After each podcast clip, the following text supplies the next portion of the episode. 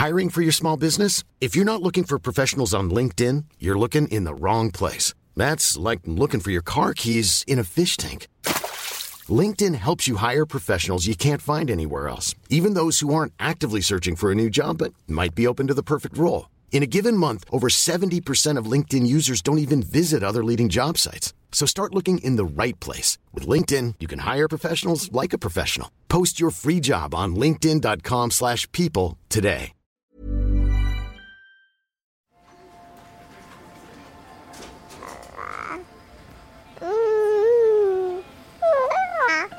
Ce stress chez les enfants s'exprime souvent par et de la somatisation et du comportement.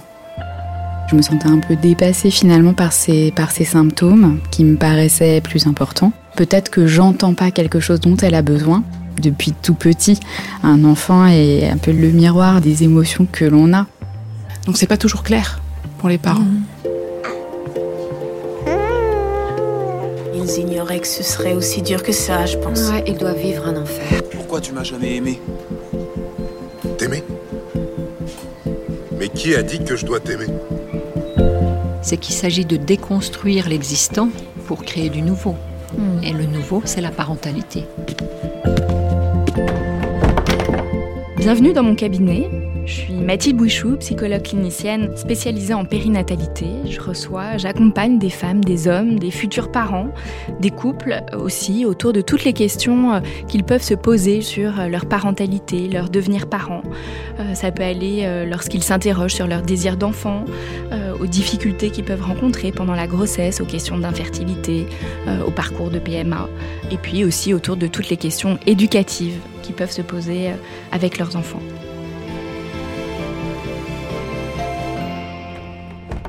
Bonjour Mylène. Bonjour. Qu'est-ce qui vous amène aujourd'hui Mylène? Eh bien, euh, je, je voulais parler euh, du, du stress euh, de mon enfant, des symptômes qui sont apparus chez elle de manière insidieuse jusqu'à une manifestation vraiment physique. D'ailleurs, on n'avait pas identifié tout de suite que c'était que c'était du stress. C'était avant tout de l'aérophagie et des, des troubles digestifs qui l'empêchaient de s'endormir. Et on s'est posé euh, bah, déjà la question médicale de euh, est-ce qu'il y a quelque chose euh, qui ne va pas? Et finalement, d'être rassurée sur le fait que médicalement tout va bien, même si elle a eu à, vivre des, examens pas, très, pas très agréables et, stressants aussi, puisque les éléments diagnostiques, ben, il, faut, il faut quand même faire ces examens-là, c'est pas évident. Et finalement, bah, d'aller sur le champ du psy et de se poser la question bah, de, est-ce que des émotions peuvent générer finalement ces, euh, ces troubles physiques. Et effectivement, euh, en démarrant en fait une, une prise en charge par une, par une psychologue, eh bien, ça a permis euh, déjà le fait de savoir qu'il n'y avait pas d'éléments physiques, et puis ensuite d'avoir cet accompagnement-là, ben, de, de faire disparaître peu à peu euh, ces symptômes. Donc c'est le fait qu'il y ait eu suite à ces examens finalement un retour négatif, que physiologiquement il n'y avait rien de, de médicalement en tout cas qui posait euh, problème, que là vous êtes dirigé plus vers la dimension émotionnelle, psychique. Oui. On avait déjà un petit peu le doute parce que euh, elle est assez sensible et euh, les douleurs euh, euh, au niveau du nombril, euh, ce type de, de, de manifestation lui arrivait déjà avant.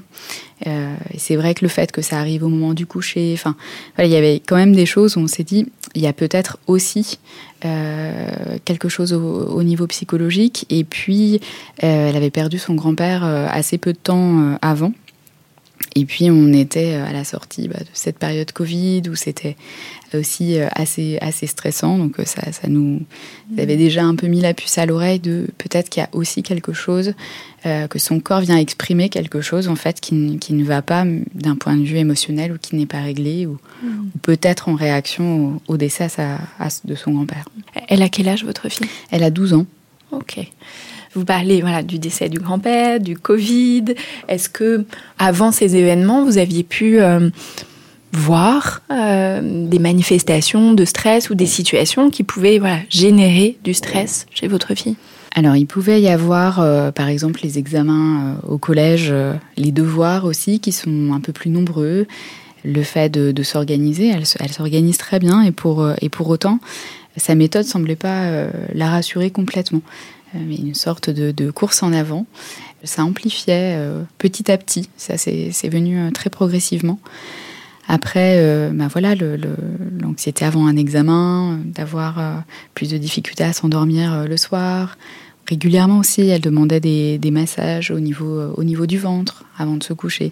Ce que je prenais plus pour un temps finalement euh, bah, de demande d'attention. Parce que c'est vrai qu'on mmh. travaille beaucoup, je suis pas énormément présente euh, voilà, à la maison. Donc ça, je me suis dit que c'est aussi des temps de, reconnexion. avec, avec elle. Mais, mais voilà, il y avait régulièrement, en tout cas, voilà, ce, type de, symptômes qui peuvent, physique finalement mm. et d'y répondre euh, soit par des massages, soit par, euh, par de l'écoute ou des temps, des temps partagés. Après, au niveau euh, de ce qui pouvait générer du stress, ça peut être aussi ben, les départs en train, par exemple, ou l'utilisation du métro. Elle va me prendre la main, avoir peur que on monte et, et qu'elle reste sur le quai ou qu'on rate en fait l'échéance du train c'est effectivement des, situations qui peuvent, qui peuvent générer du stress. Alors il y a mm. eu des incidents effectivement où parfois on est un petit peu juste pour attraper le train et euh, où elle a pu ressentir aussi notre stress euh, à nous. Et il est arrivé une fois où effectivement euh, elle est restée seule sur le quai dans le métro parce qu'elle elle, n'a pas franchi en fait la porte en même temps que nous. Donc je pense que ça a généré effectivement un peu des traumatismes finalement qui par la suite, ben, quand on se retrouve de nouveau dans, ces situations-là, ben, elle, nous indique euh, effectivement de, l'anxiété par rapport à ça. Vous dites bien, Mylène, que face à toutes ces manifestations de stress chez votre fille, la première démarche a été euh, de voir des médecins, de vérifier que tout aille bien euh, ou s'il y avait quelque chose d'un point de vue médical, et puis ensuite de vous diriger plus vers une dimension émotionnelle, psychique. Qu'est-ce que là vous avez mis en place Qu'est-ce que vous avez fait? J'ai une certaine sensibilité aussi à, bah, aux émotions de l'enfant. Donc on a essayé avant d'aller dans, cette dimension de, mm. du psy, euh, bah, d'aller vers des livres, euh, d'aller vers des massages, d'aller vers du euh, voilà de ce, ce que je pouvais mobiliser, de la respiration, parce que j'ai une expérience de yoga, alors j'essayais de le retraduire, de me dire bah, ce qui me fait du bien, j'essaye de le retransmettre aussi à mon mm. enfant pour voir si ça peut, si ça peut l'aider. Euh, et, là, en fait, l'élément déclencheur, c'est que je me sentais un peu dépassée finalement par ces symptômes qui me paraissaient plus importants. Même si j'étais rassurée sur le plan médical, euh, je me suis dit qu'il y avait, pour que le corps, en fait, aille jusqu'à parler, alors qu'on essaye de prendre du temps, d'instaurer euh, voilà du un climat de confiance et, d'écoute, ben finalement ça semble pas suffire. Donc d'avoir besoin aussi d'un tiers pour comprendre qu'est-ce qui se joue, qu'est-ce qui se dit au travers de, ce stress, de cette euh, gestion du stress et de ces manifestations euh, physiques, comme si euh, est-ce que ce sont que des points d'alerte ou est-ce que ça vient dire autre chose?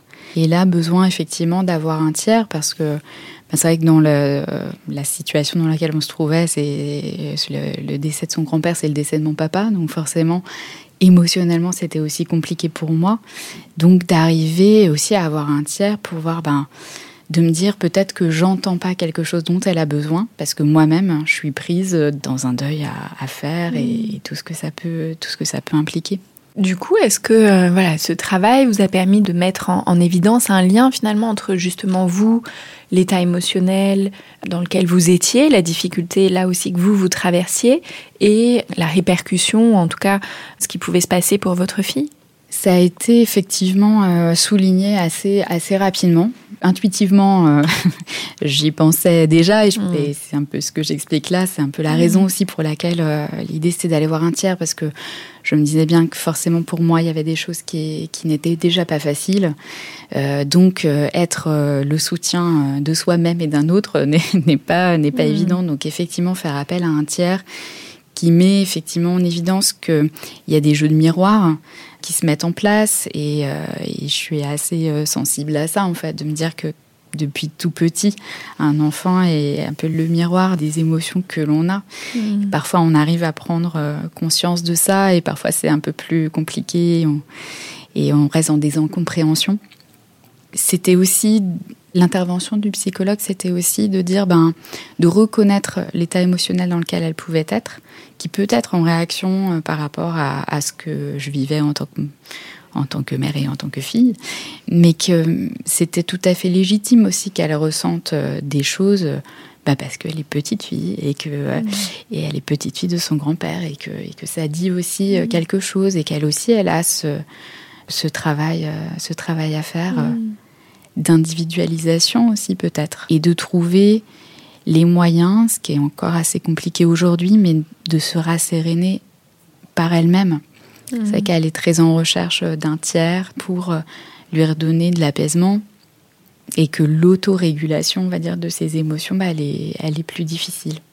Est-ce que ce lien entre vous, votre stress et celui de votre fille, est-ce que vous l'aviez déjà fait par rapport à d'autres situations? De, de la vie oui, euh, dans pas mal de situations. J'en prendrai une euh, peut-être un peu sensible pour moi, mais, mais tant pis, j'y vais. Le, la, une deuxième grossesse, hein, la grossesse de mon fils, du coup, euh, qui est né après elle, où c'était une grossesse assez compliquée.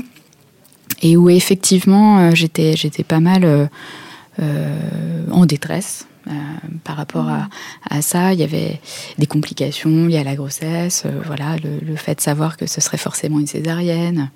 Voilà, du coup, de, de ne pas de faire le deuil d'un accouchement voix basse alors que j'avais déjà accouché voix basse. Voilà, il y avait des mmh. choses comme ça qui étaient qui étaient pas simples. Plus une pathologie qui est revenue se surajouter, donc ça, ça faisait ça faisait beaucoup. Et elle, elle était, euh, elle avait deux ans, elle était, elle était assez petite parce qu'ils n'ont pas énormément d'écart. Et j'ai été assez interpellée par, euh, par ses sourires, par ses petits yeux écarquillés, comme si elle venait un peu euh, réparer ou, ou en tout cas essayer vraiment d'être... Euh, qu'elle ressentait la peine dans laquelle je pouvais être et qu'elle essayait d'en faire quelque chose. Et ça, j'étais assez, assez surprise en fait que... Parce qu'un enfant, effectivement, peut être le miroir réfléchissant à l'identique, mais il peut être aussi justement dans le contraire dans une résonance du coup, de, nous amener quelque chose comme pour réparer ou apaiser. Merci beaucoup Mylène. Je vous propose qu'on passe dans le salon d'à côté. On va rejoindre notre experte Stéphanie de Paris.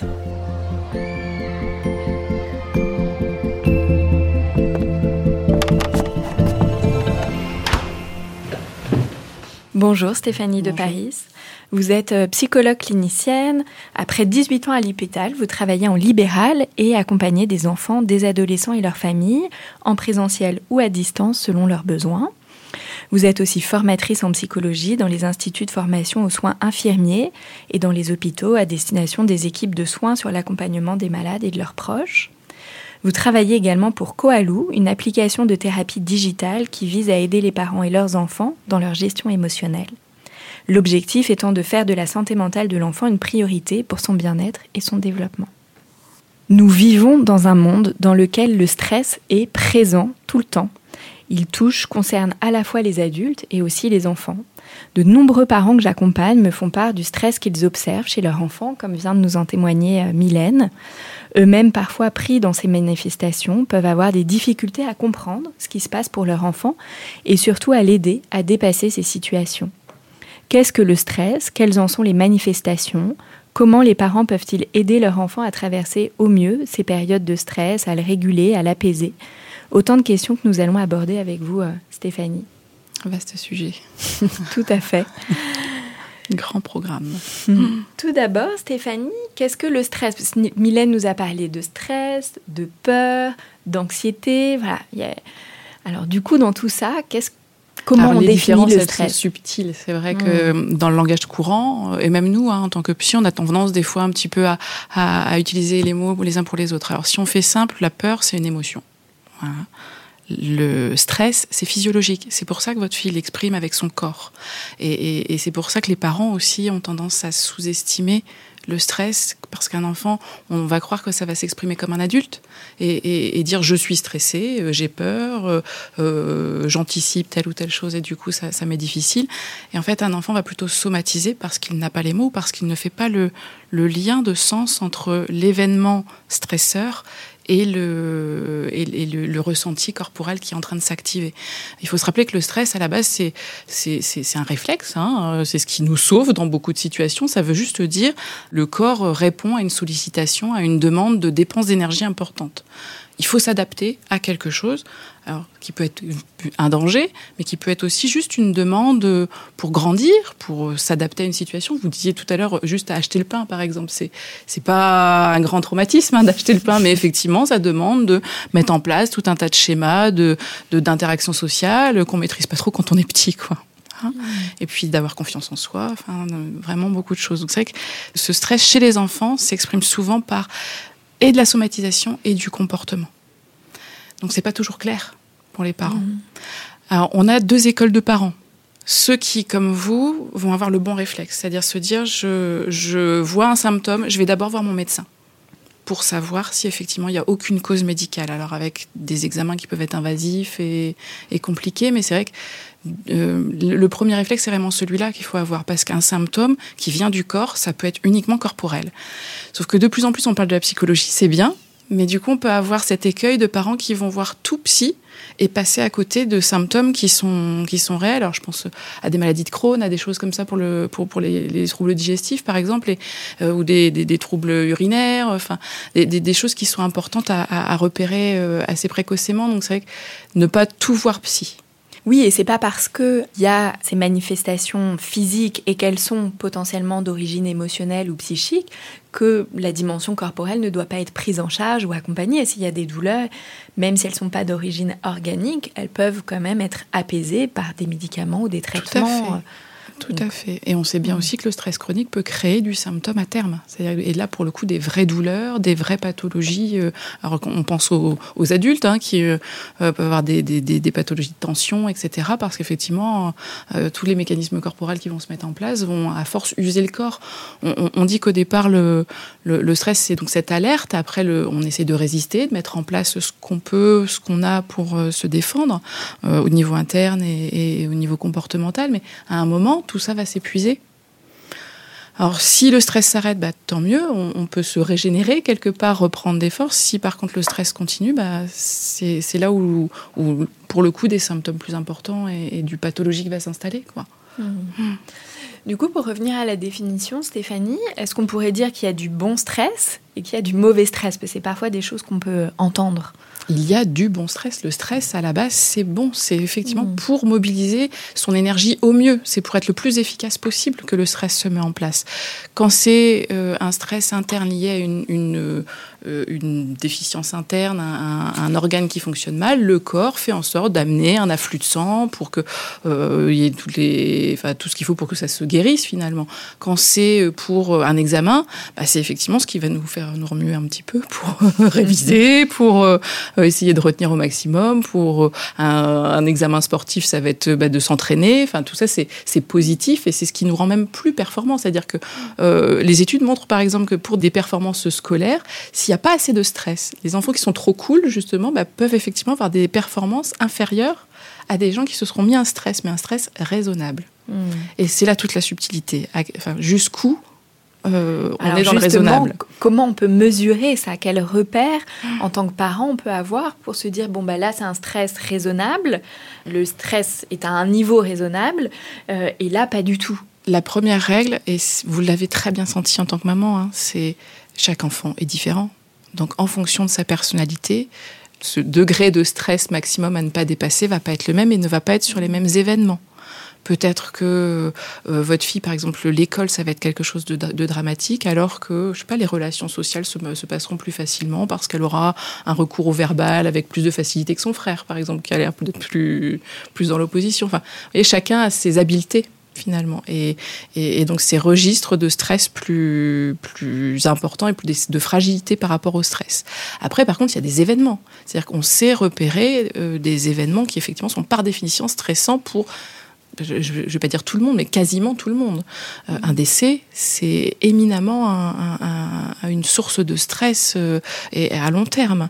Il y a des échelles hein, comme ça de stresseurs qui ont été faites. Alors c'est c'est un peu grossier parce que du coup ça donne des points à des événements, mmh. mais ça donne une idée aussi de de, de, de, de, grandeur en fait de ces événements et de charge de stress qu'ils peuvent représenter. Et ça permet surtout de, de se rendre compte que certains événements tout simples, tout bêtes, sont du stress. Mm. Tout, tout bête pour les enfants. Les vacances les vacances, c'est cool. Normalement, on ne devrait pas euh, penser que c'est stressant. Et pourtant, oui, c'est stressant, mais vous l'avez bien décrit, avec le côté de matin, tout le monde court partout, les sacs, les trains, les... et finalement, bah oui, il y a un stress parce qu'il y a un changement, parce que ça demande de s'adapter à un autre rythme, cette, ce petit trajet, ces nouvelles habitudes, ces nouveaux repères, et puis il y a le plaisir aussi, et tout ce plaisir-là, de, enfin, euh, recevoir ce plaisir-là et le, le contenir parce qu'on peut pas, peut pas déborder, bah, tout ça, ça demande de, ça demande des capacités d'adaptation, et donc c'est du stress.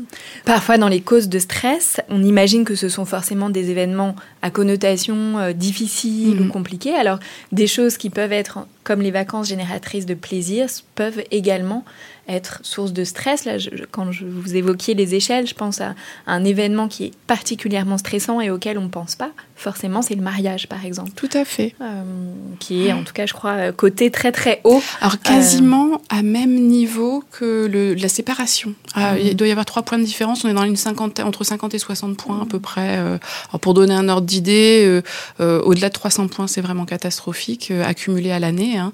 en sachant que voilà, une séparation, c'est 60 points, quelque chose comme ça.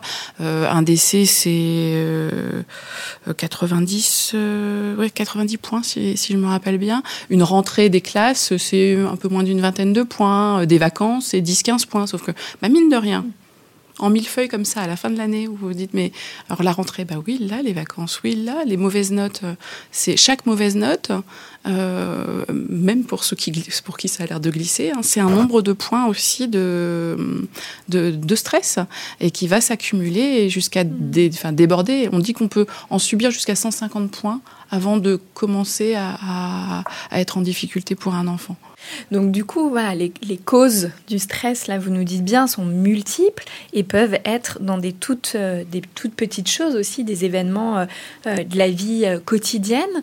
Et peut-être aussi, voilà, tous ces stresseurs qu'on voit moins, et j'imagine qu'ils peuvent euh, impacter euh, les enfants. Alors là, vous évoquez les, les notes voilà, qui quotidiennement, hebdomadairement vont faire accumuler des points. Mais voilà, est-ce que dans la gestion de la vie quotidienne, est-ce qu'il peut y avoir voilà, là aussi des choses qui peuvent être C'est vraiment toute de demande d'énergie et d'adaptation. Donc grandir, c'est stressant. Euh, apprendre à gérer son corps dans l'espace, la motricité, le langage, apprendre à marcher, c'est stressant, apprendre à, être élève, c'est stressant, apprendre à, rencontrer les autres, à se faire des amis, toutes les petites relations aussi qu'ils peuvent avoir avec des fois plus ou moins de violence euh, au quotidien, tout est, tout est source d'adaptation, donc source de stress. Alors du coup, tous ces événements, euh, à la fois voilà, des plus minimes aux plus euh, euh, importants, quels impacts ils vont avoir sur l'enfant, sur son développement? Alors, Mylène nous a bien dit voilà, les manifestations physiques, là on se doute bien qu'il peut y avoir un impact sur la santé physique à plus long terme, mais quels peuvent être les autres impacts? Alors les impacts, ça va être euh, euh, des impacts de santé, hein, physique, tout, bêtement. Après, ça va être aussi les, impacts relationnels, parce que euh, ben, quand on est sur un mode plus assez anxieux et contrôlant, parce qu'on sent que votre fille a, a, a, une problématique avec le contrôle, ben, finalement c'est difficile d'être en relation avec les autres et d'avoir confiance en soi, parce que ben, on n'est jamais assez au top du contrôle. Mmh. Voilà. Euh, et ça va être aussi à l'opposé, et quand vous dites que votre fils n'a pas le même rapport au stress et n'exprime pas de la même façon, l'opposition. Alors, ça paraît pas être du stress. Beaucoup de parents vont dire, mais en fait, mon enfant, son problème, c'est les colères. En fait, non, ce sont souvent des enfants qui vont exprimer comme ça leur stress. C'est-à-dire, euh, cette demande d'adaptation, non seulement ils vont l'exprimer en général avec un temps de latence, et en plus avec un symptôme paradoxal, un symptôme plutôt agressif, en disant, mais foutez-moi la paix justement avec tout votre stress, je, m'en extrais ou je vous agresse parce que je me sens agressé. Et c'est vrai que c'est, c'est, du coup des fois des demandes éducatives hein, qu'on va avoir en consultation, et où on a envie de dire, mais, mais le problème n'est pas éducatif, le problème, ça va être effectivement de replacer tout ça dans une situation de, de difficulté et de souffrance, et au lieu de voir cet enfant comme un enfant euh, agressif et, opposant, bah, peut-être se rappeler que cet enfant, en fait, il vous exprime une souffrance mmh. et, qu'il est aussi euh, souffrant que celui qui va l'exprimer avec des pleurs.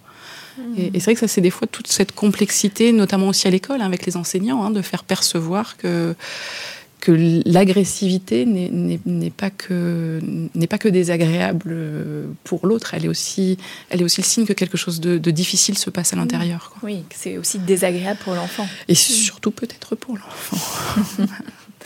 Du coup, là, dans ce que vous dites, on pourrait imaginer que pour euh, le fils de Mylène, finalement, où Mylène, vous disiez, voilà, peut-être que c'est pas vraiment du stress, en tout cas qu'il a des capacités d'adaptation, des stratégies, mais que finalement, l'évitement, l'opposition, euh, ça peut être une manière aussi de euh, de gérer cette question-là, de, réguler son stress. Les, symptômes de stress, il y a ceux qui sont plus, euh, enfin, plus visibles en termes de souffrance, c'est-à-dire effectivement tout ce qui est douleur physique. Alors depuis les, les troubles cutanés, hein, avec euh, des roches cutanées, des boutons, des, des plaques de grattage, mm. etc., les maux de ventre, les maux urinaires, les envies d'uriner très fréquentes parce que bah, le, stress joue sur les reins. Enfin, il y a tous ces, tous ces, ces symptômes-là. Après, il y a tous les troubles comportementaux et notamment, bah, effectivement, des oppositions. On va voir aussi les plus classique d'éthique, tout ce qui est euh, euh, difficulté de, de, de, de répétition, d'inhibition dans le langage ou dans le, dans le comportement.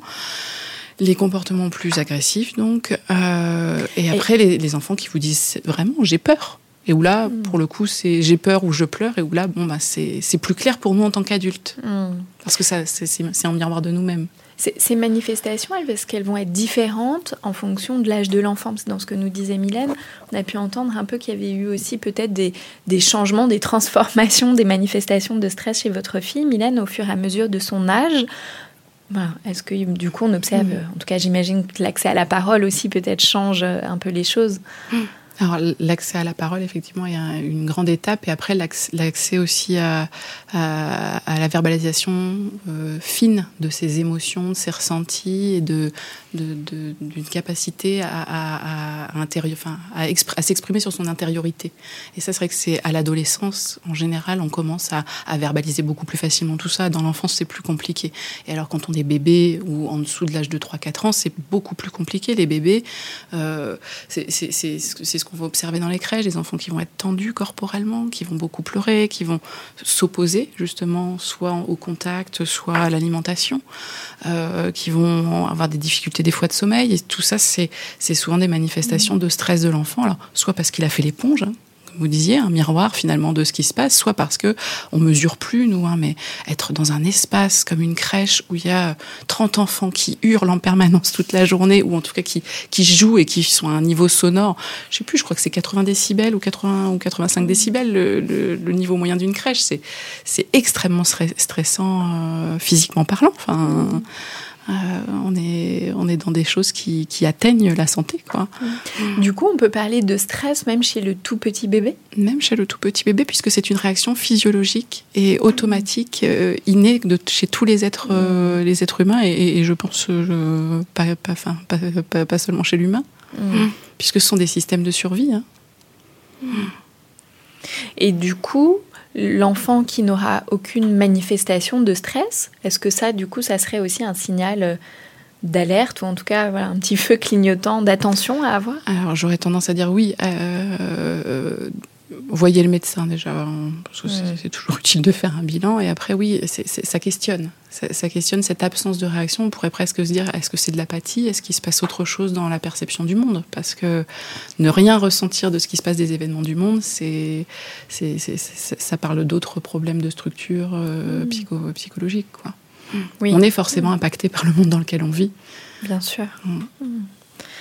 Alors, il y a un gros sujet autour euh, de, cette question euh, du stress, justement en lien avec l'école, la question des, performances euh, scolaires. Est-ce que tout d'abord, il peut y avoir comme une forme de déplacement entre du stress vécu, alors soit lié à un deuil ou à une maladie ou à ce qui peut se passer à la maison, et qui va se focaliser finalement sur l'école?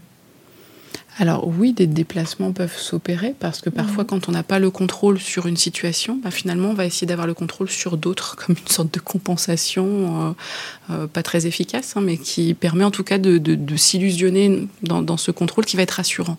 Donc on aura des sphères de sa vie où on, essaiera de se rassurer pour compenser toutes celles où on ne se rassure pas. Donc c'est souvent une stratégie hein, de, plutôt efficace hein, d'ailleurs, mais par contre qui est extrêmement coûteuse euh, psychologiquement et, en termes d'estime de soi aussi.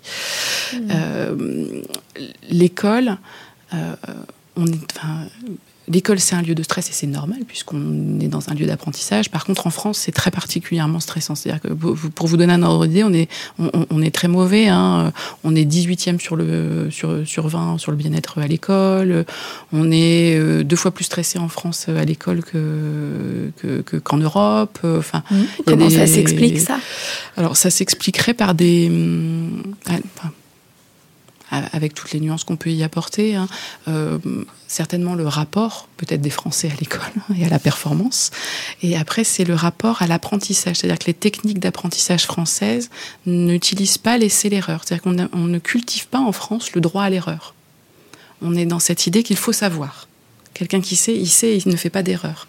Ce qui est une stratégie qui, qui, est très, très française et, qui n'existe pas, par exemple, dans les pays nordiques ou au Canada, et où on ne voit pas le même, euh, le, le, même rapport à, à l'apprentissage, et où du coup, on va privilégier certaines stratégies euh, qui ne sont pas les stratégies efficaces en termes de, de réaction au stress. C'est-à-dire qu'en réaction au stress, ce qui fonctionne, euh, c'est d'être dans l'hypothético-déductif c'est effectivement utiliser sa ressource personnelle, se, faire confiance sur ses déductions, essayer d'assembler comme ça ses connaissances et créer en fait de la pensée et de, de l'adaptation dans ses pensées et ses connaissances. Ce qu'on fait pas du tout quand on est en situation de stress et ce qu'on fait pas du tout quand on a appris que l'erreur c'est intolérable, l'erreur c'est zéro. Et après l'erreur il n'y a plus rien. Dans les dans les, les, les éducations plus anglo-saxonnes, en fait, l'erreur c'est ce qui justement est une richesse pour avancer et qui va faire expérience et qui va faire euh, euh, qui va faire ce que vous êtes finalement et votre richesse. Donc c'est vraiment un rapport euh, mm. extrêmement différent. Oui, où l'erreur va vraiment favoriser, permettre l'apprentissage. Tout à fait. Tout à fait. Mm. L'erreur est structurante, alors que nous, on est dans l'idée que l'erreur est un, enfin, oui, est un, stop, quoi. Mm. Mais, Mylène, est-ce que, voilà, dans le rapport à l'école et au stress que l'école génère, pour chacun de vos enfants, voilà, comment, comment ça se passe? Je dirais que pour ma fille, euh, le rapport à l'erreur, je pense qu'effectivement, elle, euh, elle le signe bien, hein, ce, ce, côté euh, de rechercher à avoir la, la plus haute note, d'avoir tout bon. Et, et, du coup, il y a cette sorte de marge de manœuvre finalement de, de valoriser bah, quand c'est bon à 80%, c'est quand même déjà vachement, vachement bon. et en fait, bah oui, mais c'est la question du verre à moitié plein ou, ou à moitié vide. Et elle va peut-être se focaliser sur les 20% qui étaient bah, pas, pas si bon que ça, où il y a eu des erreurs. Et effectivement, euh, je, je, rejoins bien euh, Stéphanie sur, sur cette question de euh, finalement, une fois que l'erreur est là, ça paralyse. Et, et, c'est comme c'est un échec dont on ne fait rien vraiment, si ce n'est de se dire ben, la prochaine fois, il ne faudra pas que je fasse la même erreur. Mais j'en ferai peut-être d'autres, mais celle-là, l'idée, c'est de ne pas la refaire. Et, le côté créatif de, euh, de l'autre option, c'est-à-dire de se dire, ben là, euh, il y a une, difficulté sur le chemin et, euh, comment on s'adapte et on trouve autre chose ou on recrée d'autres réponses. Je trouve que c'est éminemment créatif et c'est vrai que ça, ça, ça, se voit, ça se voit assez peu. Et alors que ma fille est plutôt, je trouve, créative, eh bien, je trouve que les années passant, elle, euh, elle s'autorise moins cette liberté euh, d'inventer des choses. Mmh. Là où, euh, où mon fils, qui pour le coup peut tout à fait ramener de mauvaises notes et on a l'impression que ça glisse, et je pense qu'effectivement ça ne glisse pas tant que ça, parce que si une colère arrive après, c'est peut-être justement parce que pour lui c'est quand même des cailloux dans la chaussure qui s'accumulent même s'il ne le, manifeste pas, enfin il le montre pas tout de suite. Euh, lui, il va, il, va il va aller rechercher en tout cas peut-être de la créativité. Enfin, je trouve qu'il a pas, il est encore beaucoup dans les Lego, beaucoup encore à raconter des histoires, et, et, il lit beaucoup aussi. Et, et du coup, il crée, il crée des univers, il crée des réponses. il se enfin, il donne l'impression, en tout cas, d'être moins dans, dans, dans un mur infranchissable qui est devant lui. C'est bah oui, effectivement, euh, il y a une mauvaise note, mais bon, on continue à avancer. Là où ma fille, qui aurait plutôt de bonnes notes, mais pas forcément 20 sur 20, effectivement, à chaque fois, et eh ben ça, va ça semble en tout cas l'affecter euh, plus profondément. Mmh. Et, euh, et, et, du coup, bah, d'être dans, dans, cette recherche toujours de, de, de, faire bien, de répondre bien, d'être bien dans le, dans le cadre. Et, et c'est ça que j'appelle un peu une course en avant sans fin, parce qu'en fait, euh, euh, remplir toutes les cases, est-ce que ça rend euh, vraiment heureux quoi? Enfin, Est-ce que c'est ça qui, qui nous amène à nous sentir libres et, à, et à mmh. avancer?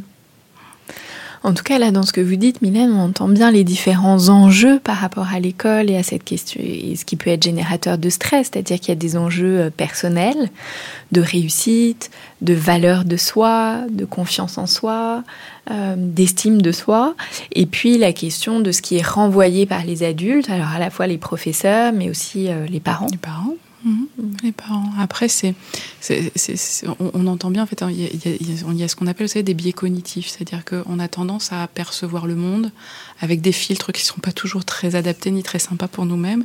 Et, un des biais qu'utilisent facilement les enfants, et notamment les enfants qui sont anxieux, c'est ces surgénéralisations. C'est-à-dire que j'ai une faute, c'est tout faux. Euh, j'ai eu une mauvaise note, je suis mauvais tout court. Et, c'est vrai que euh, quand euh, on disait tout à l'heure le système français avec ce rapport à l'erreur va favoriser ce genre de biais cognitifs qui sont destructeurs de, de, de, de l'estime des enfants et de, de, leur créativité pour s'adapter. Parce que euh, on peut avoir une personnalité avec des traits anxieux. On n'a pas, fini tout à l'heure d'ailleurs de dire euh, finalement la différence avec l'anxiété. L'anxiété, c'est quelque chose qui peut appartenir à la personnalité en tant que trait. C'est comme ça. on a tous des, personnalités de départ avec, euh, enfin, on est fait comme on est fait, et on peut avoir ce trait-là dans la personnalité qui, par nos expériences, peut être d'autant plus nourri et se cristalliser dans des symptômes plus importants. Et puis il y a l'anxiété, réaction, qui va être plus centrée sur finalement à la fois des cognitions et des ressentis, des sentiments, mais, mais finalement qui n'est pas que, que sur le corps et qui n'a pas besoin d'événements. La, grande différence de l'anxiété, c'est que l'anxiété, elle peut être anticipatrice. C'est-à-dire que l'anxiété, il peut ne rien se passer et que vous soyez anxieux. Alors que le stress, normalement, il se produit au moment T où vous êtes confronté à l'événement et où vous devez être en mouvement dans cet événement et réagir l'anticipation comme ça anxieuse, ça va, ça, va en plus créer des scénarios finalement qui vont venir confirmer qu'on n'est pas à la hauteur, qu'effectivement on, va aller rechercher toute cette négativité hein, de, de, des situations et puis, et, puis l'école va le renourrir derrière. Donc on va mmh. vite. Euh, donc là, vous nous dites bien, Stéphanie, l'importance de faire la différence entre être et avoir. On peut avoir une bonne note, mais ça ne veut pas dire qu'on va être un mauvais élève ou un mauvais enfant. Tout à fait. Et ça, c'est tout l'enjeu aussi pour les parents de l'exprimer comme tel. Je vais vous dire, moi, je suis maman aussi. Hein. La grande angoisse quand il y a un échec ou quand il y a ces croix là dans leur grille d'évaluation, la croix qui est dans le partiellement acquis ou je sais pas quoi, vous vous dites, oh, et son avenir et comment ça va aller et comment il va pouvoir se développer et, finalement tous ces, toutes ces évaluations nous renvoient des choses en tant que parents d'angoisse par rapport à des projections dans l'avenir, mais aussi par rapport à ce qu'on a vécu nous hein, avec l'école. Et, je pense que tous les parents et tous les êtres humains ont, leur petite euh, expérience négative à un moment ou un autre avec l'école, et, on va le projeter sur nos enfants, inconsciemment ou inconsciemment. Hein. c'est ça fait partie du jeu. Donc après, oui, bien essayer au moins le répéter, même si mm. on peut avoir des manifestations anxieuses nous-mêmes par rapport à ces résultats, que, que non, l'enfant n'est pas sa mauvaise note et ne se résume pas à ça. Et quand bien même sa scolarité serait marquée par l'échec, il a certainement plein d'autres qualités qui ne s'exprimeront pas à l'école et qui seront une grande réussite. Hein. Mm. Il n'y a pas que l'école. Bien sûr. C'est vrai qu'on est dans cette culture-là hein, aussi. Oui, où les choses sont voilà, très centrées, vu que c'est quand même une part très importante très de la vie de l'enfant. C'est Gisèle Georges comme ça qui disait que c'était un métier, en fait, c'est un métier d'élève. Et que finalement, l'école, le, c'est une, une, charge de stress aussi importante que celle de l'entreprise. Donc on mm. peut faire un burn-out euh, scolaire, on peut... Enfin, et, et, vraiment, j'aimais bien cette idée de, de, de métier d'élève d'apprendre ce métier d'élève, à quel point ça peut être difficile de, de, se conformer à la case et au rôle. Et c'est tout le stress est là. Hein mais du coup, voilà, là, dans, dans, ce que vous nous dites, on voit bien comment le, il y a un lien entre cette, cette, question du stress, comment il est vécu, comment il peut être régulé, et euh, l'estime, la confiance de soi. Oui, tout à fait. Et tout, tout, comme il y a un lien aussi avec le développement de la personnalité ces expériences de stress et en tout cas l'efficience des stratégies qui vont être mises en place pour dépasser ces expériences de stress, pour, euh, pour réussir à les traverser et à, créer ces systèmes de défense pour plus tard, c'est ce qui va, ce qui va conditionner finalement la, la régulation de, certains traits de personnalité euh, euh, pour l'âge adulte. Et on sait que la personnalité évolue avec l'âge, mais, mais enfin, à l'adolescence, après, après l'adolescence, ça commence à être plus compliqué d'assouplir tout ça. Et, et, ce qu'on va donner en tant que parent comme stratégie, comme compensation, comme miroir aussi dans, le, partage de nos propres stratégies, ben, ça va permettre à notre enfant de s'adapter, de s'assouplir ou d'augmenter certaines euh, certaines capacités en fait à faire face au monde. Oui, donc là vous nous dites bien comment le stress qui n'a pas été régulé va venir impacter le développement de l'enfant et l'adulte qu'il va devenir. Tout à fait. Hmm. Tout à fait. Et dans sa gestion du stress futur, mais aussi dans son développement euh, général. général. Hmm. Ok. Mylène nous en parlait euh, tout à l'heure, finalement, qu'elle a pu faire le lien entre elle, son propre stress, et euh, celui qu'elle pouvait euh, observer notamment chez, chez, sa fille. Est-ce que, comme ça, voilà, le parent peut induire, voilà, de parce que lui-même vit, quelque chose chez, chez son enfant? Alors, vivre avec un parent stressé, c'est du stress, parce qu'on n'est pas très très agréable en tant que parent quand on est stressé. On va soit euh, être plus conflictuel, euh, soit on peut être aussi plus absent finalement de nous-mêmes parce qu'on est affairé à ce qui est moins disponible. Et ça, un enfant le perçoit rarement comme étant lié au stress et à, un événement particulier. Il va le percevoir sous l'angle de l'attachement et, et, sous l'angle affectif. Et, et, sa petite compréhension à lui, ça va être j'en suis coupable parce que j'ai fait une bêtise ou, ou, ou c'est un détachement de, de, ma personne, un, un, amour qui se, qui se délite à ce moment-là, et, et, ça va être une source d'angoisse et de, mmh. et de, oui, de, de, de difficultés qui vont s'exprimer après. D'où là l'importance, quand le parent vit un stress qui n'a rien à voir avec son enfant, de pouvoir le dire, le nommer, en tout cas j'imagine peut-être donner les billes de compréhension à son enfant. Alors, euh... Deux choses, à la fois de s'occuper de lui-même, de s'autoriser à mmh. s'occuper de lui-même, parce que euh, quand on dit finalement que le parent va projeter comme ça sur son enfant, c'est très culpabilisant parce que ça donne l'impression que du coup il n'a pas le droit d'exprimer son stress. Donc non, il a le droit d'exprimer son stress et il a le droit justement d'avoir des temps pour lui. Par contre, effectivement, le, le, la, la, compensation, elle va se faire par le fait de mettre des mots et de bien resituer que cette absence à ce moment-là, ce regard un peu triste, cette difficulté à parler calmement et à pas s'énerver, c'est parce qu'il se passe autre chose. Mm. et, et s'autoriser aussi à, à, prendre des relais autour. On n'est pas tout puissant en tant que parent et, et, et, ça peut être important des fois de dire bon, écoute, là, je, je prends quelques heures, je vais faire mon activité et je, je confie aux grands-parents, aux amis, aux, mais, mais, mais, je trouve des, des, des ressources et je m'autorise à, à, être humain en fait. Est-ce que, euh, Mylène, vous, vous avez mis des choses en place pour euh, réguler votre propre stress? Euh, ça, c'est un challenge au quotidien. Hein. C'est vrai que je, je, reconnais bien là des, des, des situations.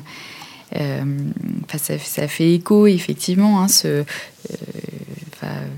cette période où, très stressante du, du, Covid, où justement il y avait, il y avait beaucoup, de, beaucoup de gestion à faire. C'est vrai que j'ai repris aussi des études qui font bah, avec des rendus, etc. Donc tout ça, c'est du stress. D'un côté, s'occuper de soi, euh, oui, prendre le temps de, de, reconnaître, après faire la traduction à, l'enfant. ce que vous expliquez tout à l'heure, je trouve que c'est une prise de recul qu'on n'a souvent pas en fait à ce moment-là, parce qu'on est déjà soi-même submergé par le stress, la quantité de choses à faire ou la quantité d'inquiétude, et du coup bah, c'est pas très fluide, on va dire, de pouvoir justement prendre ce recul et d'arriver à dire à l'enfant, bon, euh, là, euh, là, je suis débordée par telle situation ou je suis débordée par telle euh, activité ou tel, ou tel stress et rien à voir avec l'attachement que je peux avoir avec toi. Et c'est vrai que là où, je, enfin, où je, je reconnais bien les choses, c'est qu'effectivement, en réponse à ces l'attachement versus le stress qu'on peut, qu'on peut avoir. Et c'est vrai que euh, quand on a des échéances, quand on a, ben, on va avoir tendance à dire voilà, laisse-moi finir euh, parce qu'il y a, telle, telle chose absolument à, rendre. Et ils peuvent parfois le comprendre comme euh, bah, ils ont pas, les parents n'ont pas de temps pour moi. Et en fait, oui, même moins. Ou ils vont après essayer de recompenser par des temps de câlin beaucoup plus, beaucoup plus importants. Et du coup, bah, c'est d'arriver, en, tout cas, à ménager la chèvre et le chou, si on peut dire ça mmh. comme ça, euh, d'avoir, euh, bah, d'être à son travail et d'accomplir euh, ses missions, et en même temps d'avoir, d'avoir ce temps avec les enfants. Après, ça demande aussi un travail sur soi, d'équilibre, vie professionnelle, vie, vie personnelle, qui est, je trouve, en tout cas dans nos sociétés, de plus en plus compliqué.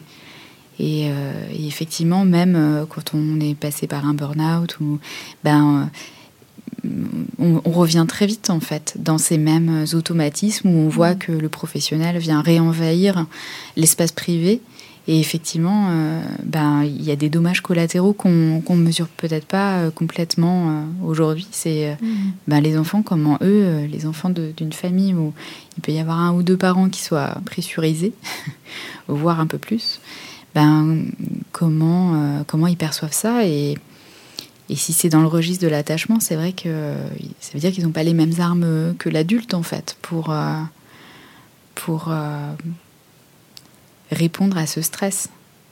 Et c'est vrai que peut-être on en, en, parlera, mais la question aussi de la prévention, c'est mm-hmm. finalement là on a, on a un sentiment de, fatalisme. C'est-à-dire que finalement le stress est là, en même temps c'est quelque chose de, naturel, c'est une alerte.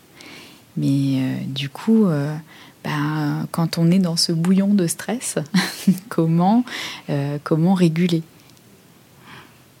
Comment on régule, Stéphanie Grande question. Alors, cette idée de, de faire comprendre au quotidien à son enfant qu'il y a une différence entre le rejet et l'espace et l'individualité de chacun, le, enfin, cette différence entre, vivre ensemble et être fusionné en fait. Et ça c'est primordial au quotidien et c'est primordial aussi chez les adultes. on le voit là, on a l'impression que les adultes gèrent ça très bien, mais il suffit de le voir dans les relations amoureuses. Hein. T'as pas passé la soirée avec moi? T'as osé faire un truc rien qu'à toi, rien que pour moi, c'est que tu m'aimes plus c'est des choses qui se rejouent plus tard sur d'autres lieux, mais, mais, c'est l'enjeu de toute une vie que d'apprendre à, faire ces différences-là, ces nuances. Et, notre rôle en tant que parent, c'est de laisser ce temps petit à petit, à la fois de tolérer que ce soit un apprentissage et que ça prenne du temps, et, et de poser ces mots-là et d'accepter de les répéter. Et, et, ça, déjà, c'est une solution en soi et une ressource de parents qui est accessible à tous. C'est par contre vraiment accepter de répéter et ne pas se sentir défaillant parce qu'il y a cette répétition. Des fois, les parents font très bien et, finalement, euh, euh, il y a une espèce d'effet qui n'est pas immédiat ou qui n'est pas suffisamment tôt et, et c'est parce qu'on a oublié ce, cet effet d'apprentissage et de temps nécessaire de répétition pour que ça fonctionne. Et donc, en tant que psy, on a dit bah, juste continuer. Enfin, il n'y a, pas forcément grand chose d'autre à faire. Je me sens un petit peu, un petit peu, euh, un petit peu inutile, quoi. Mais, mais, mais, il y a déjà cette notion-là. Après, tout s'apprend. Je vous disais tout à l'heure qu'il y avait une perception de biais cognitif, une perception aussi euh, des défenses que l'on construit euh, et qui permettent de les mettre en place de plus en plus facilement et de plus en plus automatiquement. Quand je repère que ce qui se passe dans mon corps, c'est du stress, déjà j'ai moins peur. Je vais pas m'affoler à me dire bah, peut-être que je suis en train de mourir de je sais pas quelle douleur euh, qui se passe. Peut-être que ce qui se passe là, c'est lié au contexte. Donc, comprendre finalement que le stress fait partie de notre monde, c'est aussi euh, s'en prémunir je trouve ça dommage en fait que qu'on n'ait pas presque une éducation au stress à, l'école pour dire mais voilà ça c'est un mécanisme physiologique normal d'adaptation qui est positif. Vos parents seront stressés, vous serez stressé, tout le monde est stressé à un moment ou un autre. Ça peut aller de je m'énerve et je, je, je, crie un petit peu, je parle vite à, à je décompense un petit peu plus fortement, mais mais mais, mais cette éducation là. Et après ça va être d'apprendre des stratégies pour gérer. Le plus simple c'est les symptômes physiques gérer la respiration, gérer un apaisement comme ça de la fréquence cardiaque pour finalement, quand on n'a pas accès à la pensée, gérer au moins la, partie physique. C'est ce que vous avez mis en place avec le yoga, avec, euh, avec des exercices de ce type. Par contre, on a tendance à oublier que pour un enfant, vu que lui, il va pas faire le lien entre l'événement et le moment où il faut le mettre en place, qu'il faut l'aider à repérer ces moments-là où, où c'est nécessaire qu'il faut l'aider à rentrer dans cette routine et que c'est pas, euh, ça se met pas en place que dans l'urgence en fait. C'est parce qu'on les aura utilisés dans des moments calmes et, et qu'on aura installé cette, euh, cette routine anti-stress que finalement le, le, on pourra le mettre en place quand c'est en urgence, quoi, et, et, et, que ça pourrait être efficace rapidement parce que le corps aura une mémoire, parce que on s'embrouillera pas aussi dans son apprentissage, on s'énervera pas parce qu'on n'a pas le, le, protocole complet en tête. Enfin, il y, a tout ce mmh. registre-là. Et après, c'est tout le travail autour des pensées sur soi, sur le monde, sur sur ses relations et où, où, là, on va à la fois travailler les émotions, comment j'exprime mes émotions, comment J'essaie de les réguler. Est-ce que je dois les réguler ou pas, d'ailleurs et, comment, euh, comment je travaille les, mes ressentis, les pensées anxieuses qui y sont associées Comment je les, je les module Est-ce que c'est par des connaissances Est-ce que c'est par un travail émotionnel Est-ce que c'est par une recherche de soutien social? Vous disiez tout à l'heure que votre fille, sa première stratégie, et qui vous paraît pas efficiente hein, d'ailleurs, c'est d'aller rechercher le soutien de ses parents. Alors, c'est une stratégie qui fonctionne, mais effectivement qui fonctionnera pas à long terme parce que papa et maman seront pas toujours là. Donc l'idée c'est d'aller travailler ces autres stratégies, celles qui sont centrées sur la gestion émotionnelle, celles qui sont centrées sur la recherche de solutions. Je suis dans une situation problème, vous vous allez faire quoi alors Google est mon ami, je cherche des je cherche des informations, j'essaye de me projeter, euh, de mimer la scène dans ma tête pour euh, essayer de essayer de voir ce que je pourrais répondre, pas répondre. Je prends des notes euh, si, euh, si, si, si, si je dois parler par exemple en public. C'est toute cette préparation-là où on va être sur du très, du très concret, mais qui s'apprend aussi. Et c'est parce que vous aurez donné comme ça ce répertoire divers d'outils de, d'outils à votre enfant que bah, qu'il réussira à les, à les appliquer mmh. petit à petit enfant et plus tard avec un peu plus de maîtrise.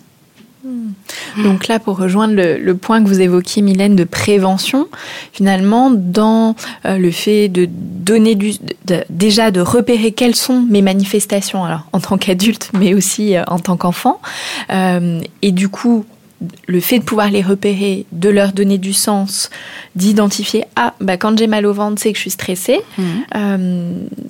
ça, c'est tout justement un travail de prévention, d'apprentissage euh, pour apprendre à se réguler et en effet par la suite mettre en place euh, des outils. Alors le yoga, la respiration, la sophrologie, il peut y avoir des outils comme ça, peut-être des lectures, en tout cas différentes choses euh, qui vont ensuite permettre de pouvoir apaiser le symptôme et puis développer une stratégie pour faire face à la situation. Tout à fait.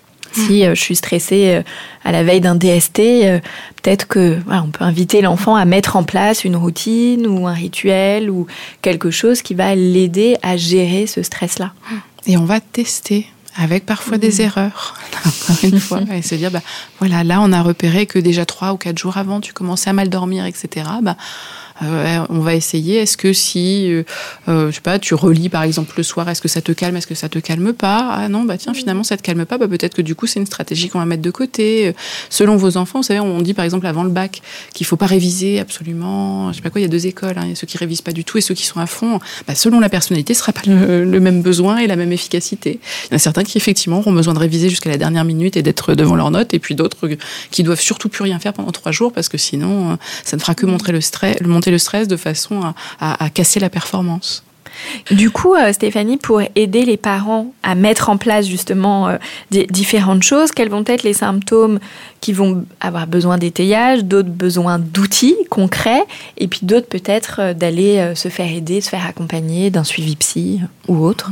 Alors déjà, la première question en tant que parent à se poser, c'est est-ce qu'effectivement il s'est passé quelque chose autour dans la famille, dans nos événements de vie qui pourraient expliquer qui est, qui est une charge de stress. Mmh. Donc chercher l'origine, la, la, cause du stress. Si moi, en tant qu'adulte, j'ai effectivement une lecture de tout ça, est-ce qu'il y a quelque chose de repérable et qui est tellement évident que, que finalement je, je, je, je, peux le voir directement? En général, c'est un événement, comme un décès, comme euh, une séparation, et effectivement, ça, ça fait partie des choses pour lesquelles se faire aider, c'est important parce qu'on a, on a plus de difficultés à prendre du recul, on est aux prises avec ses propres émotions et, et, et on est en difficulté pour accompagner son enfant tout bêtement parce qu'on est débordé mmh. soi-même. Ouais. Donc quand le parent est lui aussi pris dans ce stress, plutôt dans ce cas-là, on va aller chercher un, un relais. Des relais, tout okay. à fait.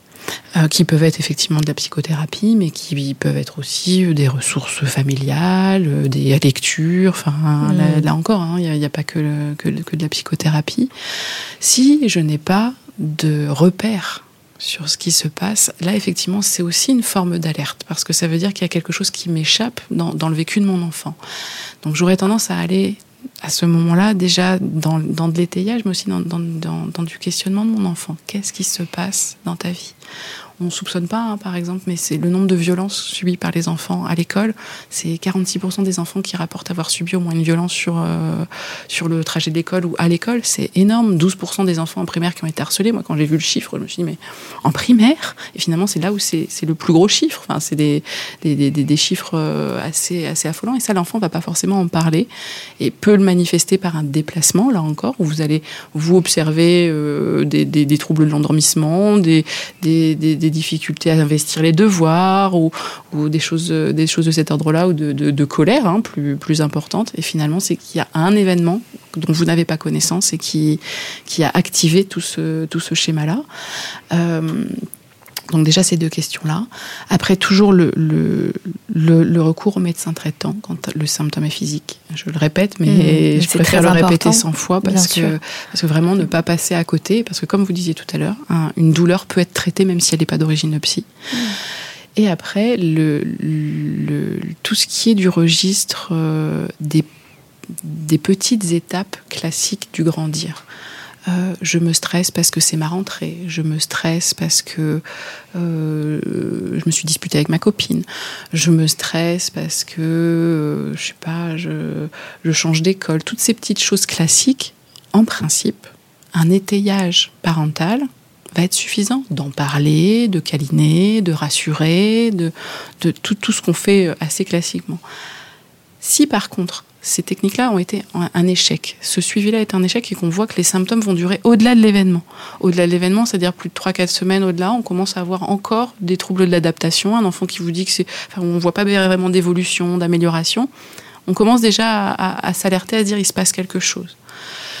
C'est le moment où il faut essayer de mettre en place des outils un petit peu plus concrets, euh, des outils, alors que ce soit de, de, du yoga, des lectures pour lui expliquer, des, des, des exercices de, de thérapie cognitive ou comportementale qui sont assez, euh, assez faciles à mettre en place avec les enfants et qu'on peut mettre en place facilement en tant que parent parce que c'est assez accessible. Vous avez un exemple, juste pour qu'on puisse se alors, Par exemple, les travailler les habiletés sociales. Mmh c'est assez facile. C'est le truc de thérapie, de thérapie cognitivo-comportementale facile. Si vous faites une pièce de théâtre avec les enfants, ils adorent faire du spectacle. Mmh. Donc en fait, vous faites un petit scénario, vous sortez les costumes, le maquillage, les trucs, ça en général ils adorent. Vous le laissez mettre en scène en disant ah tiens aujourd'hui on est, euh, je sais pas quel personnage qu'il aime bien, c'est sa rentrée à l'école. Vas-y, il doit se présenter. Il y a la nouvelle maîtresse. Moi je fais la nouvelle maîtresse. Toi tu fais ceci et, et on essaye de jouer comme ça et de voir comment il a interprété lui les choses. Et ça va vous donner des milliers d'indices sur ce qu'il a compris de la situation, sur ce qu'il anticipe, sur ses blessures antérieures, sur la façon dont il va conflictualiser les choses. Enfin,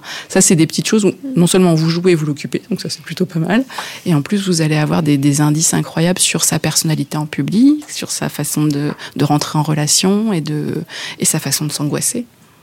Parce que forcément, vous allez voir tout de suite ce qui l'angoisse, il va vous, il va vous le sortir.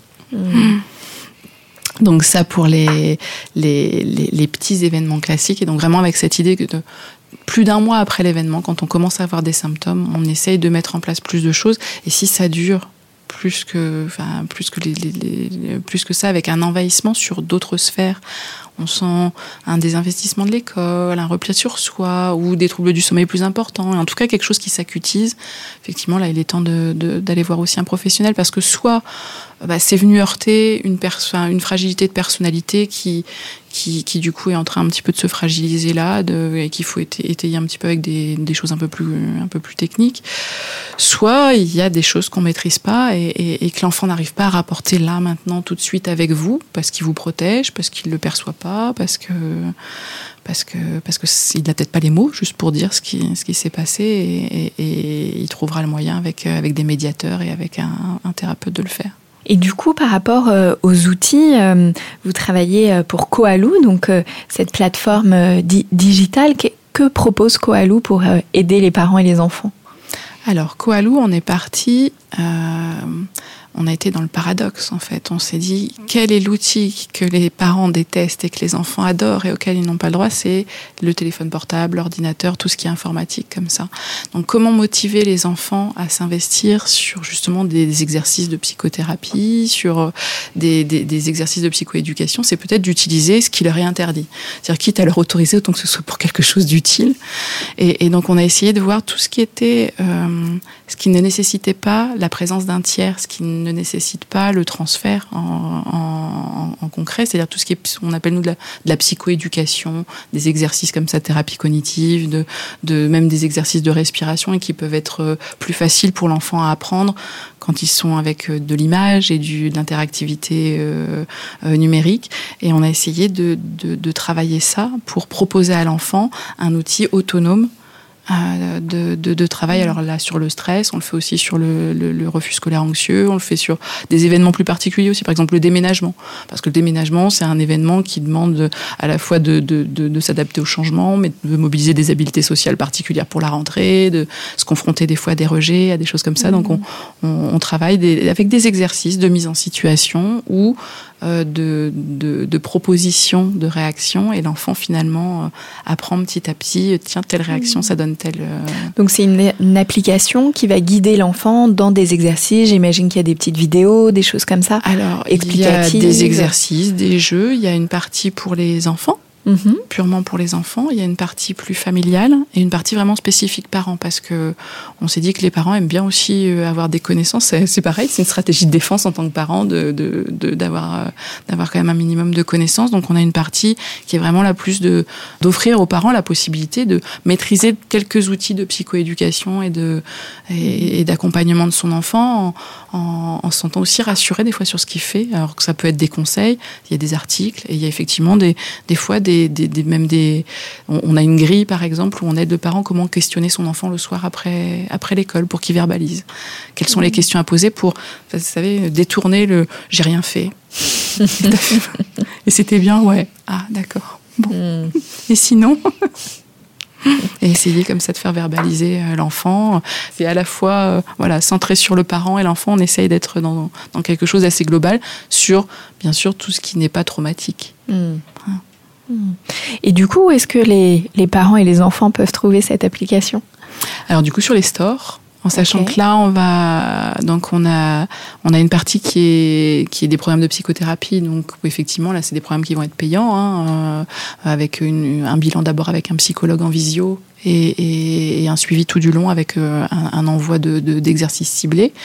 Et on a une application gratuite aussi là qui sort parce qu'on s'est dit que c'est bien aussi que les parents, enfin il y a une question de moyens hein, en France mhm. par rapport à l'accès aux soins et on s'est dit que c'était bien d'avoir une base quand même euh, mhm. sur euh, sur certaines choses gratuites donc euh, elle va sortir dans quelques dans quelques semaines au mois de juillet et et donc là, sur les émotions de base, sur euh, le trouble de l'attention aussi, sur euh, les colères, l'agressivité, la tristesse, les troubles du sommeil, on donne des exercices de base qui permettent déjà de, de, de, de s'outiller un petit mmh. peu et de découvrir un petit peu comment ça peut fonctionner, de tester avec son enfant euh, aussi son adhésion, hein, parce que ça, les enfants aiment bien pour l'instant. Merci beaucoup Stéphanie. Je recommande souvent des, des, lectures à mes patients. Tout d'abord, Mylène, est-ce que vous, vous avez lu des choses autour de cette question du stress ou acheté des livres pour votre fille? Mon enfant est hautement sensible de Aaron, qui reprend justement ben, sur la gestion des émotions. Mm. Comment, comment on peut y répondre et puis comprendre les, les mécanismes de, cette hypersensibilité et de, de, voir aussi à quel point c'est positif. Enfin, c'est pas que, que des difficultés. Merci beaucoup, Mylène. Stéphanie, qu'est-ce que vous auriez envie de nous recommander? Alors déjà, pour les parents, vu que les parents se font stress pour l'école, on va être concret, c'est souvent là où, où, cela s'exprime. Donc il y a le, Déjouer le stress à l'école des docteurs Hubert et, et Bargiacci, j'espère que j'écorche pas son nom, mm. euh, qui est assez pratique. Et c'est vrai que souvent en tant que parent, on aime bien comprendre, mais on aime bien aussi avoir des choses assez pratiques pour, euh, pour répondre au quotidien. Euh, pour les enfants, alors je vous renverrai aussi vers ce qu'on a fait au niveau de l'application parce qu'on a ajouté, je ne l'ai pas dit en plus d'exercice, euh, les enfants c'est intéressant de travailler leur représentation avec des livres parce que c'est dans les livres qu'on a accès à leur inconscient aussi, à leur, euh, à leur représentation des choses. Donc on a, on a, on a écrit des, petits, des petites histoires euh, euh, pour expliquer chaque émotion, pour expliquer ce qu'est le stress, pour expliquer, pour expliquer certaines mises en situation de stress et comment réagir. Et, et c'est vrai que ça, c'est, des supports que les enfants aiment bien pour, pour se projeter ou, pour verbaliser après derrière. Du coup, ça sont des e-books qui sont accessibles en ligne? Alors, il y en aura des gratuits sur, sur l'application gratuite et il y en a effectivement des plus spécifiques dans les programmes psychothérapeutiques. D'accord. Ou là avec une progression euh, organisée en fonction mm. du thème, quoi. Ok. Mm. Voilà. Après, on a. Alors, du coup, en tant que parent, ce qui est facile à mettre en place, c'est tout ce qui est euh, euh, exercice hein, de, relaxation et, et, du coup, le petit cahier de l'enfant serein. Euh, et, pratique parce que c'est vraiment des exercices, euh, des exercices pour le quotidien, faciles à mettre en place où il n'y a pas besoin de matériel, où il n'y a pas besoin de grands investissements euh, non plus. Euh, je vous dirais aussi d'aller sur notre site parce qu'on a pour la charge de stress, pour essayer de mesurer comme ça la charge de stress de vos enfants, on a, on, a mis en ligne gratuitement le, le, un test de charge, alors qui vaut ce qu'il vaut, mais ça permet déjà de se représenter un petit peu cette charge. Et après, j'aurais tendance à vous dire, sortez vos enfants, faites en sorte de prendre l'air tous ensemble, de faire des activités, de, les laisser créer, de laisser des moments vides, de laisser des moments où, chacun respire et de s'autoriser à, ne rien faire, pas faire parfaitement. Un très grand merci Mylène d'être venue partager avec nous euh, le vécu euh, de votre fille et de votre fils euh, et votre propre vécu autour de cette question euh, du stress. Merci beaucoup Stéphanie de Paris pour tous vos, vos, réflexions, vos conseils. Je rappelle que vous êtes psychologue clinicienne et créatrice du premier programme de thérapie digitale pour les enfants chez Coalou. Merci. Merci à vous. Pour ceux qui nous écoutent, je vous rappelle que vous pouvez nous suivre sur Facebook, Instagram et nous écrire à l'adresse suivante podcastparentalité au pluriel. Si vous avez aimé, n'hésitez pas à liker et à noter et on se retrouve dans un prochain épisode.